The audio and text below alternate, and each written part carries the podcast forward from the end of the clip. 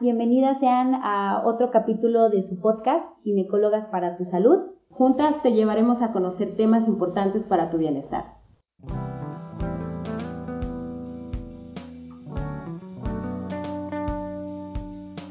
¿Qué tal? Soy la doctora Ari Perrotín. Y yo soy la doctora Tere Guerrero y pues bienvenida. Vamos a platicar el día de hoy acerca de un tema que es bien frecuente en la consulta y que a veces damos por hecho que sabemos, pero pues resulta que no sabemos tanto. El tema de hoy es el famosísimo ciclo menstrual. ¿Qué es lo que ocurre con esto? Muchas van a basarse casi casi su mes con respecto a su ciclo menstrual, pero muchas mujeres ni siquiera saben por qué ocurre una regla, cada cuánto debe de ocurrir, es normal o no, yo soy normal o no si me comparo con otras mujeres que conozco. Entonces, el día de hoy vamos a tocar varias partes importantes de lo que es un ciclo menstrual. Si quieres, Tere, cuéntales un poquito a nivel hormonal cuando ocurre un ciclo menstrual. ¿qué? Ok, bueno, sí, vamos a platicar un poco acerca de esto. Y bueno, el, ciclo menstrual es un tema que yo creo que desde la secundaria, ¿no, Ari? Lo vemos probablemente desde, o tal vez desde quinto, sexto de primaria ya nos hablan un poquito acerca de lo que es el ciclo menstrual, pero yo creo que nunca nos queda muy claro, ¿no? A veces ocurre que decimos, ah, sí, claro, la menstruación, y ya, hasta ahí queda nuestro conocimiento respecto a esto.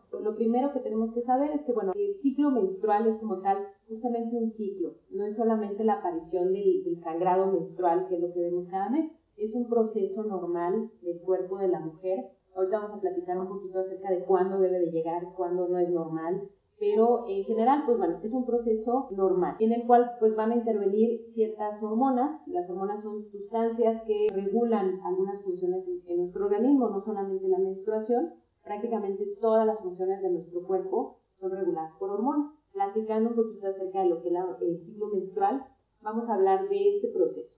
La etapa inicial que tenemos es la menstruación que la menstruación, que es lo que vemos, ¿no? Este flujo, este sangrado que tenemos cada mes, ese es como el inicio donde vamos a contar cómo inicia nuestro, ciclo menstrual. Esto lo que ocurre es que hay un desprendimiento de la capa interna de la matriz que se llama endometrio. Esta capa pues se va a regenerar y en el momento que nos llega nuestra menstruación pues es este desprendimiento del tejido. Aquí eh, dentro del ciclo menstrual intervienen dos hormonas básicamente, que es el estrógeno y la progesterona. Una vez que ya tenemos nuestra menstruación, pasamos a una primera fase que se llama fase folicular. En esta primera fase, digamos que empieza desde que empieza nuestro sangrado menstrual hasta el momento de la ovulación. ¿Y qué ocurre en esta etapa? Pues lo que ocurre es que empieza a aumentar una hormona que se llama estrógeno. Lo que hace es preparar al cuerpo para que se dé la ovulación. Posterior a esto hay una fase que se llama proliferativa, en la cual ese recubrimiento que les hablaba hace ratito, el endometrio, empieza a crecer. ¿Esto para qué? Nuestro cuerpo lo que hace es prepararse por si se llega a dar un embarazo. Después ocurre lo que es la etapa de ovulación. La ovulación, digamos que es el punto medio de nuestro ciclo menstrual, es en el cual se libera un óvulo que potencialmente puede ser fecundado y potencialmente se puede dar un embarazo. En este punto, nuestro cuerpo está como al máximo de nivel de estrógenos porque es esa preparación que tiene el organismo para prevenir o, digamos, estar listo por si se llega a dar una fecundación. Después de la ovulación, lo que ocurre es que se da una fase que se llama fase lútea, en la cual el cuerpo puede prepararse para ese embarazo y para que el embarazo se pueda continuar. Aquí empieza a aumentar una hormona que se llama progesterona, de hecho el nombre progesterona viene a raíz de que es en pro de la gestación. Estos niveles empiezan a subir y después, cuando no se da el embarazo, pues van a empezar a bajar. Es decir, nuestro cuerpo empieza a tener un aumento de hormonas al momento eh, de la ovulación, pero si después de la ovulación no se da el embarazo, entonces nuestro cuerpo se prepara para que se dé la menstruación. Después de esto hay otra fase que se llama fase secretora, en donde este recubrimiento de la matriz puede tanto prepararse para seguir creciendo, si es que hay un embarazo, o bien desprenderse y que se vuelva a dar la menstruación. Básicamente este procedimiento se da cada mes. Es la menstruación, la preparación del cuerpo para que se dé la ovulación, la ovulación y posteriormente el, ya sea el continuar un embarazo o bien que se dé nuestra regla. Ya platicando un poquito acerca de cuándo se debe de presentar por primera vez, platícanos un poco acerca de eso. Súper importante que, que, sepan, bueno, la, la, primera menstruación, el nombre que lleva es la menarca o menarca. Entonces, obviamente, pues ustedes pueden decir, la primera vez que tuve mi regla fue a tal edad. Varía mucho en cuanto a la edad de inicio, que no tenemos como una edad normal o anormal, tan específico, ¿no? A los nueve años y si ya cumpliste los diez y no has empezado tu menstruación, ya hay algo raro, no. Y eso es como un estrés, ¿no? Como que en la secundaria o a finales de la primaria es como lo clásico de a todas mis amigas ya les bajó y a mí no, ¿qué pasa? Sí, sobre todo eh, que ya se platican, ¿no? O sea, ya entre las niñas ya se hablan o si tienen hermanas mayores, pues también ya más o menos se toca el tema. Importante que sepan que nuestro cuerpo funciona de una forma, pues sí, muy, muy cíclica, muy rítmica. No siempre ocurren los hechos por separado, ¿no? Arreglé y nada más es eso, o tuve mi primera menstruación y no ocurre nada más. Van como muchos ciclos juntos. En medicina tenemos una escala o una gráfica se llama Tanner, que nos dice un poquito la evolución normal que tiene todo nuestro cuerpo a raíz justamente del inicio del funcionamiento de todas estas hormonas que nos acabas de platicar. Entonces no ocurre por separado, no es como, pues, eh, engrosó el endometrio y solita la matriz o el útero empezaron a funcionar, no para nada. Entonces, en las niñas más o menos se habla de que un periodo por ahí de los 7, de los 6, 7 años, pueden empezar a presentar lo que llamamos botones mamarios. Las mamás incluso a veces por eso las llevan al pediatra o las llevan al médico. Generalmente empieza a crecer uno, ¿no? Se desarrolla más rápido un botón que otro, entonces tiene una bolita en el seno y realmente es lo que en un futuro va a ser la glándula mamaria. Entonces prácticamente se inicia con los botones mamarios, la niña puede ya presentar vello en algunas partes, como puede ser a nivel axilar, a nivel de su vulva, empiezan a tener también secreciones, secreciones de más sudor, incluso también, ¿no? no en las primarias lo dicen, ¿no? Ya, ya huelo diferente, ya se habla de, de ni modo, hay que ir a comprarte el desodorante. Entonces todos estos, estos procesos empiezan como que a preparar el cuerpo femenino y empiezan a darnos signos, es decir, es evidente, lo podemos observar, de cambios en nuestro cuerpo que eventualmente van a llevar a, esta menarca, ¿no? A esta primera menstruación. Entonces, por una parte, bueno, es una edad que fluctúa, es un promedio más o menos entre los 9 y los 12 años.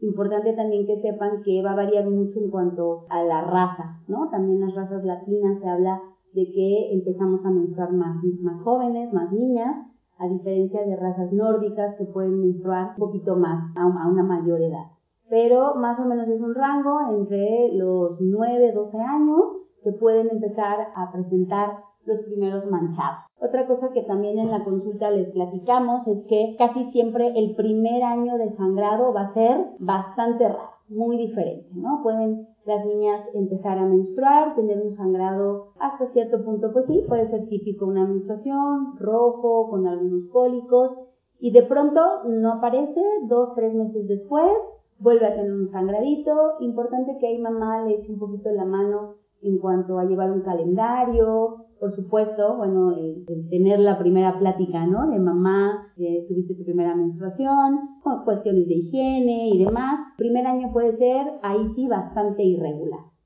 A partir de ahí se habla un poco de que este ciclo, como tú decías, Ter, es una regla, entonces va a ocurrir generalmente una vez al mes un proceso de obtener un óvulo, ovular obviamente, y si no hay un embarazo, un promedio de dos semanas, 15 días posteriores, va a haber un sangrado menstrual, porque, como decías, el proceso es a nivel de luz. Se habla más o menos de una regularidad menstrual y este periodo, si este sangrado, yo lo estoy viendo entre cada 25 a 35 días. ¿Por qué? Esto se traduce en que más o menos igual, cada mes mis ovarios están funcionando, están teniendo su proceso folicular, obtienen un ovulito que sale a la trompa y espera ser fecundado.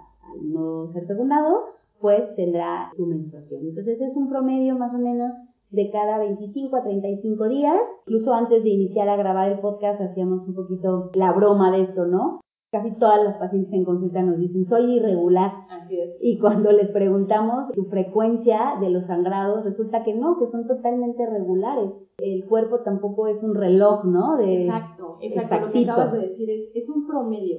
Entonces, es raro, sí tenemos pacientes que en la consulta nos dicen, ¿no? Yo soy así, una máquina. Cada 28 días, llueva, truene o relampaguee, tengo mi menstruación, hasta ya sé que al día siguiente me va a llegar mi menstruación, pero la realidad es que, bueno, en la mayoría de los casos esto es un promedio. Ahorita vamos a ver cuándo ya se sale de este promedio o cuándo ya no es normal, pero sí, deben de, de, quedarse con la idea de que es un promedio, no se espanten si, si varía por un día o dos, realmente eso es, es completamente normal, ¿no? Y también lo que hablabas ahorita, acerca del desarrollo de estas etapas de Tanner. A veces las niñas se angustian porque justamente las amiguitas ya empezaron a menstruar y ellas no.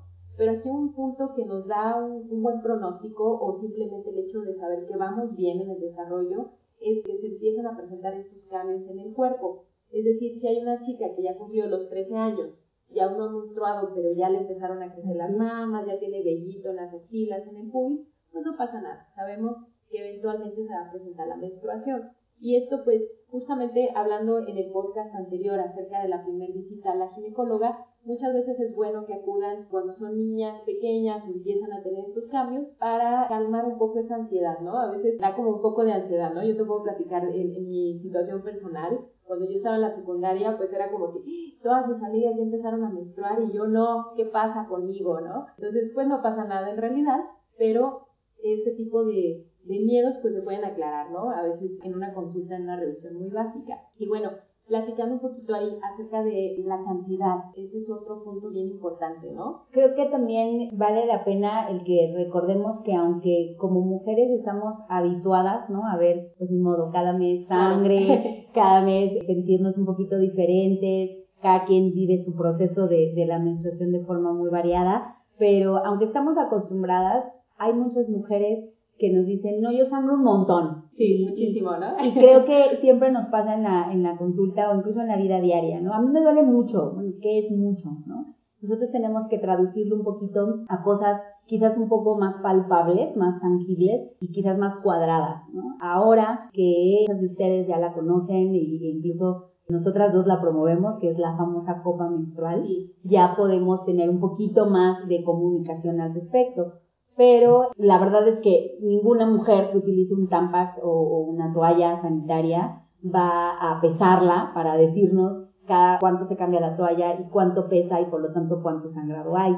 Es un poco difícil, a veces nos ayudan diciendo cada cuánto se cambia una toalla, qué tipo de toalla es. Creo que en este tipo de mujeres vale más la pena decirle, bueno, cuántos días de sangrado. ¿Qué se traduce esto? Bueno, más o menos la regularidad es un promedio de 3 a 5 días de un sangrado que definimos como moderado, es decir, llega a tener sangre roja, que sería sangre fresca, es decir, está sangrando ahorita y por lo tanto sale eh, al exterior de la vagina y la podemos observar ya en lo que utilicemos como productos de higiene. Y bueno, un sangrado tiene también como un patrón, ¿no? Inicia de escasa cantidad, empieza a ser un sangrado moderado, rojo, posteriormente disminuye y es lo que nosotros podemos llegar a llamar rodorrea, que es ya un sangrado oscuro, que ya se oxidó, que ya estuvo un rato en la vagina y que posteriormente sale ya al exterior. Con la copa menstrual, pues nos es muchísimo más fácil que si nos dicen utilizo una copa pequeña y la logro utilizar por un periodo de 4 a 6 horas a que la cambie y una vez que la cambio, pues me doy cuenta que no está totalmente llena, nos podemos dar una mejor idea. Pero más o menos en términos que para ustedes sean fáciles de entender, una menstruación, digamos así, en sangrado en cantidad normal, es un promedio más o menos de 3 a 5 días de un sangrado moderado y hay pacientes que pueden continuar incluso hasta 2 o 3 días más teniendo un pequeño manchado ya oscuro para llegar al final de la menstruación y terminar con este sangrado o este manchado.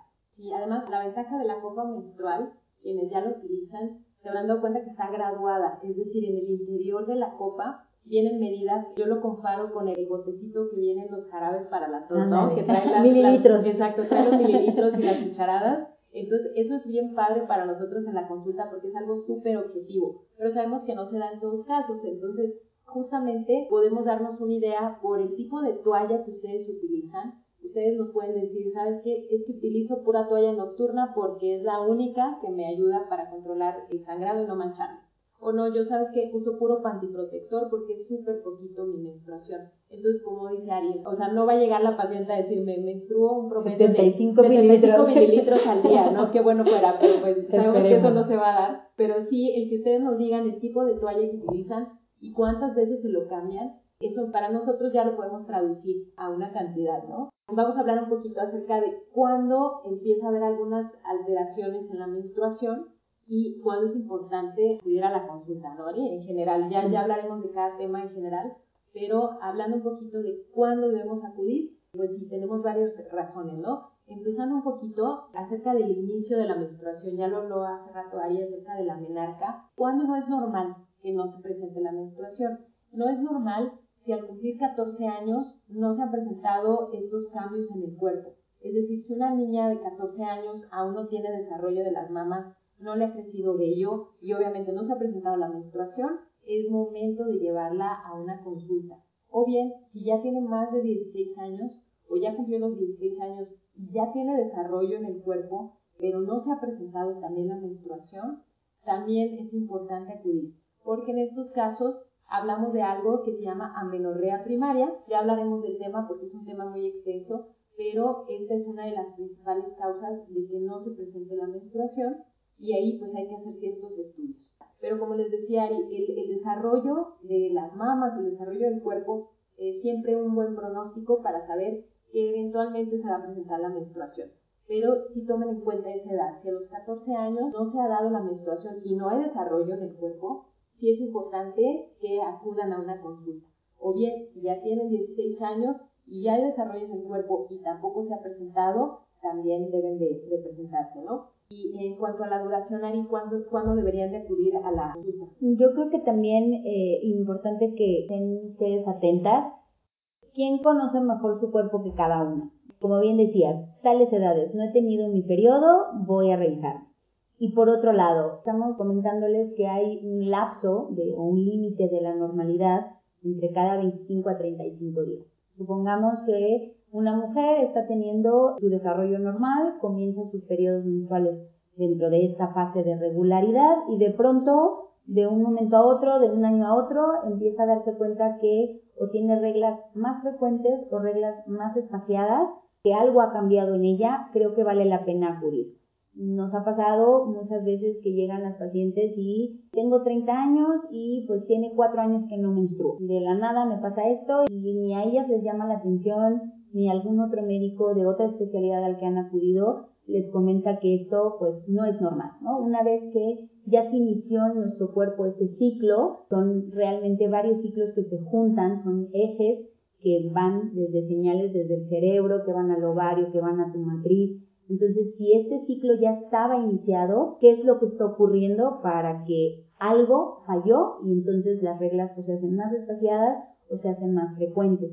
Entonces yo creo que les pondría a grosso modo, si a ti algo te llama la atención, yo menstruaba de forma regular, ahora que ya entiendo esta regularidad, entiendo la cantidad correcta, si algo en mí cambia, creo que vale la pena acudir, así como también periodos muy prolongados, ¿no? No, no estoy tomando ninguna pastilla, no me diagnosticaron nada, no he hecho ningún cambio en mi hábito, digamos, de la vida diaria, y de pronto es un promedio más de tres ciclos, tres meses, que yo o no estoy viendo mi menstruación o tengo alguna alteración a nivel de mis ciclos.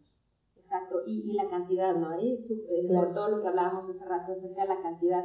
Si yo siempre utilizo X cantidad de toallas sanitarias en mi ciclo y de pronto estoy utilizando más o estoy utilizando menos, también es importante acudir a una consulta. ¿sí? En general, como ya hablábamos un poquito de los días de duración de la menstruación, si de pronto empiezo a menstruar una semana o 10 días, eso por supuesto que no es normal y debo de acudir a una valoración. O por el contrario, si mis menstruaciones siempre han durado 5 días y de pronto solo me está durando una, un día o dos días, y no estoy haciendo ningún cambio en mis hábitos, no estoy tomando ningún anticonceptivo, es súper importante que vayan a una valoración. A veces dan por hecho que estos cambios son normales y en la mayoría de los casos pues pueden no ser normales, ¿no? Hablábamos de que ya si tú conoces tu cuerpo y conoces tu ciclo menstrual y de pronto se dan estos cambios, siempre es bueno acudir a una revisión y que nosotras podamos descartar alguna alteración a tiempo. Desafortunadamente, muchas chicas, como dices Ari, tienen cuatro años sin menstruar y van a una consulta y lo mencionan a veces como algo extra. o, algo, o algo que les alegra, ¿no? Me, pasó recientemente alguien que me dijo, yo lo veía muy bien porque veía subir a mis amigas y yo no.